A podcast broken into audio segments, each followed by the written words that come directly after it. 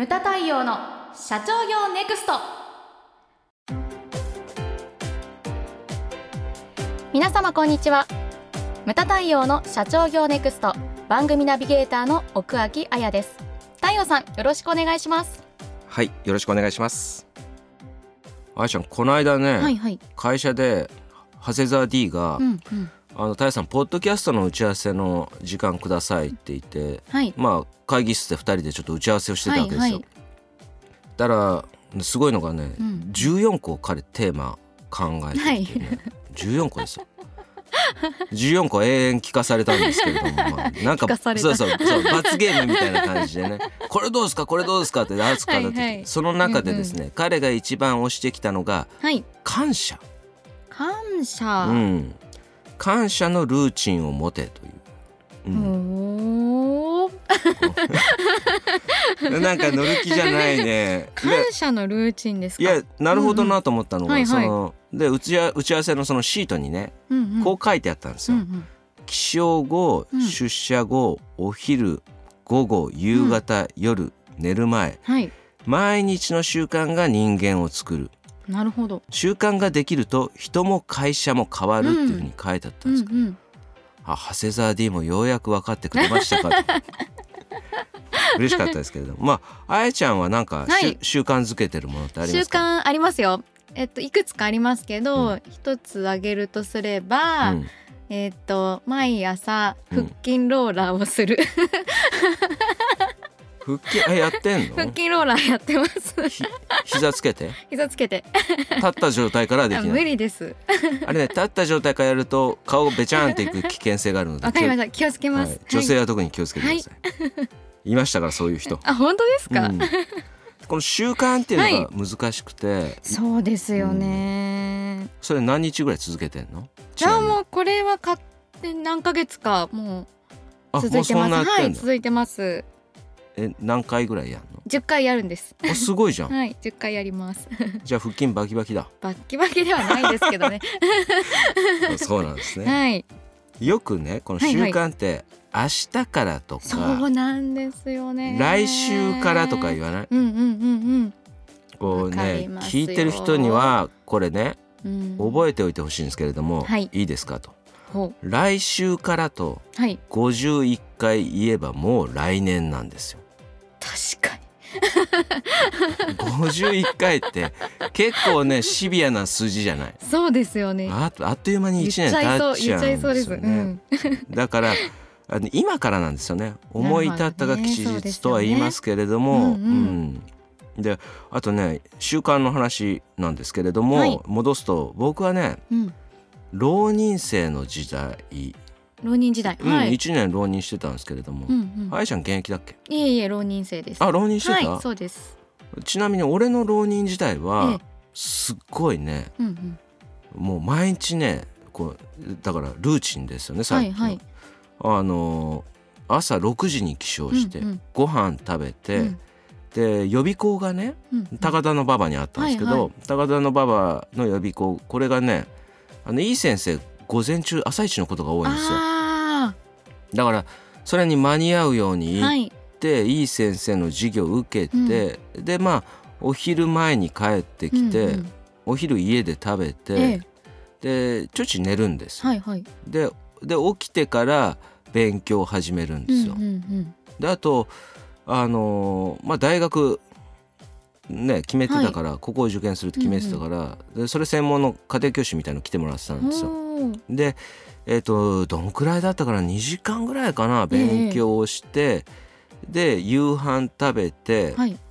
でねもう一回勉強して、うん。そしてそれから、えっとね、夜ジョギング行って 帰ってきてで腕立て腹筋背筋やってお風呂入って寝ると。すごいストイックですね。でまた6時に起きるっていうの。をのあのね毎日。毎日。365日ぐらいやりました。へえすごい。でちょっとねこれやってると家族としか話さないわけです。よ確かに。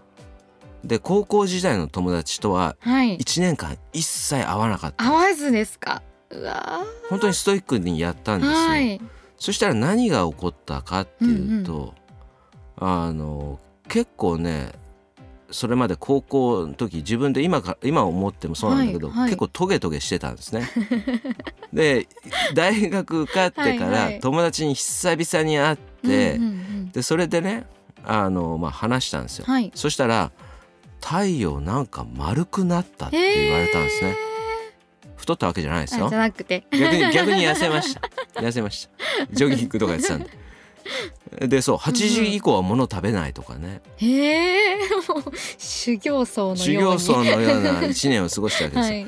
でそうするとやはり友達のありがたみ今回テーマるほど。が感謝。ここでつながるわけですよ、はいはい。感謝が生まれるんですよね。なるほど。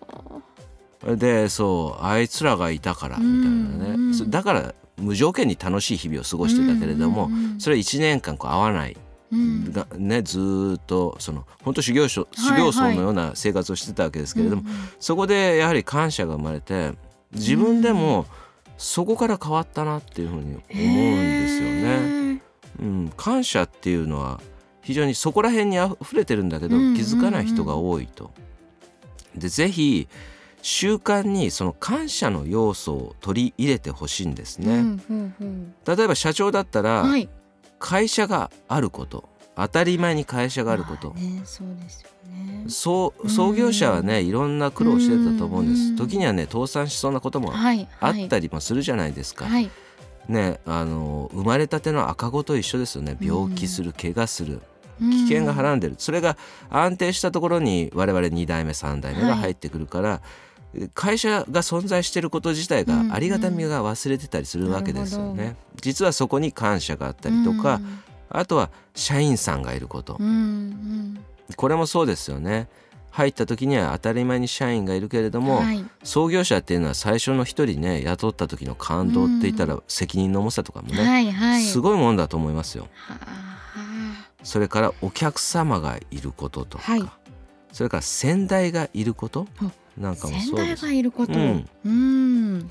でよく計画書とかを見ると、はい。お客様第一主義っていうのはこれはどこも歌ってますよ。そうですよね。それがないと逆にまずいぐらいです。まずいぐらいです。でもね、はいうんうん。さっき言った社員さんそれから先代を大事にしないね。うん。2代目とか3代目とかた若手経営者とかね、はいそういう人たちがお客様を大事にできるわけがないと僕は思う。なるほど。ですようん、あのうん。京都のあの老舗の家訓にも、うん。先代を大事にできないものはお客様を大事にできないというふうに書いてあるわけです。うん、あとそれだけじゃないんですね。うんうん例えば、はい。あの朝からうちのお客様見ても、はい。その全社員で会社その周りを掃除をするという会社、結構多いです。ありますよね。うん。はい。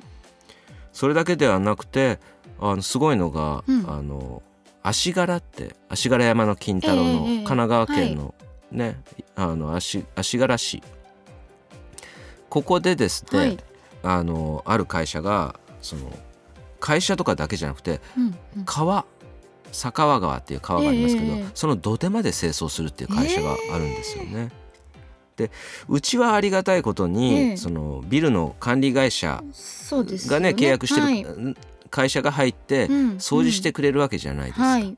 でどんなにゴミ箱にゴミを捨てようとも、うん。翌日にはそれがなくなってるわけじゃないですか。す。はい。でもね、はい。ここで考えなきゃいけないのが、うんうんそのゴミっていうのはうん。自然に消えてるわけじゃなくて、今言ったように掃除してくれてる人がいるわけですよね。そうね。でこの間うんねこういうねはところで話すのははいはい。恥ずかしい話ですけれども、僕もちょっとね悲しい体験をして、ええええ。あの給湯室のゴミ箱にゴミを入れようとしたら、はいはい。その燃えないゴミの方に紙が入ってて、うん燃えるゴミの方にそのお弁当の食べ残し、はい。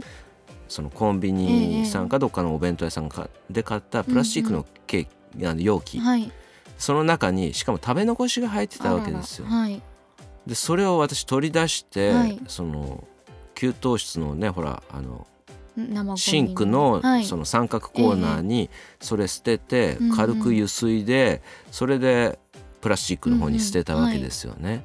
ああそういう人がいるんだと思って、誰がやったかはまあ犯人探しはしないかったですけれども、その会社のね、連絡板、うん。社内連絡板にそれをまあ書いたっていうことがあったんですけれども、まあそれでねわそれからなくなったからよかったんですけれどもね、あとうちでねいい例も出しとくと、はい。田中あずささんっていうねはい。女性社員ええいらっしゃいますけれども、あすごいなと思ったのがね、はい。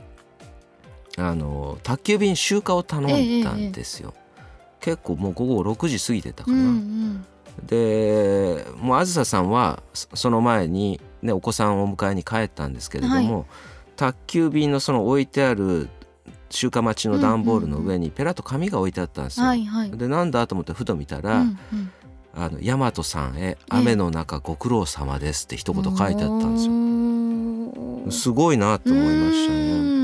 今言ったようにねそのゴミとかもそうですし、うん会社っていうのはいろんな、ね、人間が関わり合ってできてるわけじゃないですか。うんうんで感謝を感じる瞬間っていうのはさっきも言ったけれども実は日常の至る所に隠れてるわけですよ。でそれに気づける人なのか、うん気づけない人なのかで人生って大きく変わると思うんですよね。そうよね。うんうんでそこに気づける人っていうのは、うんうん。じゃあどういうふうに変わるかって言ったらそれを自分がいただいた感謝をそれを他の人にもこれ重要な言い方です、はい。して差し上げられるようになるんです。してあげるではないですね、うんうんうんして差し上げられるようになるんです、うんうん。で有名なね歴史上の人物でいうと、まあ、豊臣秀吉、はいはい。豊臣秀吉は、まあけね、最終的に天下を取りましたけれども、あの織田信長の草履取りをしてたと。うん。でこれねばあばあちゃんからねはい。ものすごい何遍も何遍も小さい頃から 私言われてたんですけれども、はいはい豊臣秀吉はね太陽と、はい。あの草履取りをしててね、はい。はいでひあの信長がうんこう、ね、脱いだ草履うん。これを冬の日にね、はい。これを履いたらさぞ冷たいだろうと思って、うんうん。それを冷たい草履を懐の中に入れて温めたと。はい。でそれでねあの信長から可愛がられそうでしたね。で最終的にはまあ天下人になったわけですよね。だからその気づけるか気づけないかその些細なことかもしれないけれども、それで人生を変えるぐらいの大きなことだと僕は思うんですね。はい。だから今回のテーマをですねはい。あの出してくれた長谷沢 D にですね僕はまず感謝をするとともに、そしてですね このポッドキャストね私も楽しみにしてるんですよこのポッドキャスト。この空間を作ってくれてるあやちゃんにも僕は感謝をしたいというふうに思います。それから忘れてはいけないのは何よりも聞いていただいているリスナーの皆様があってのポッドキャストでございます。どうもありがとうございます。ありがとうございますムタ太陽の社長業ネクストは全国の中小企業の経営実務をセミナー書籍映像や音声教材コンサルティングで支援する日本経営合理化協会がお送りしました。今回の内容はいかがでしたでしょうか？当番組で取り上げてほしいテーマやご質問などございましたら当番組ホームページ上からお寄せください。お待ちしております。それではまた次回お会いしましょう。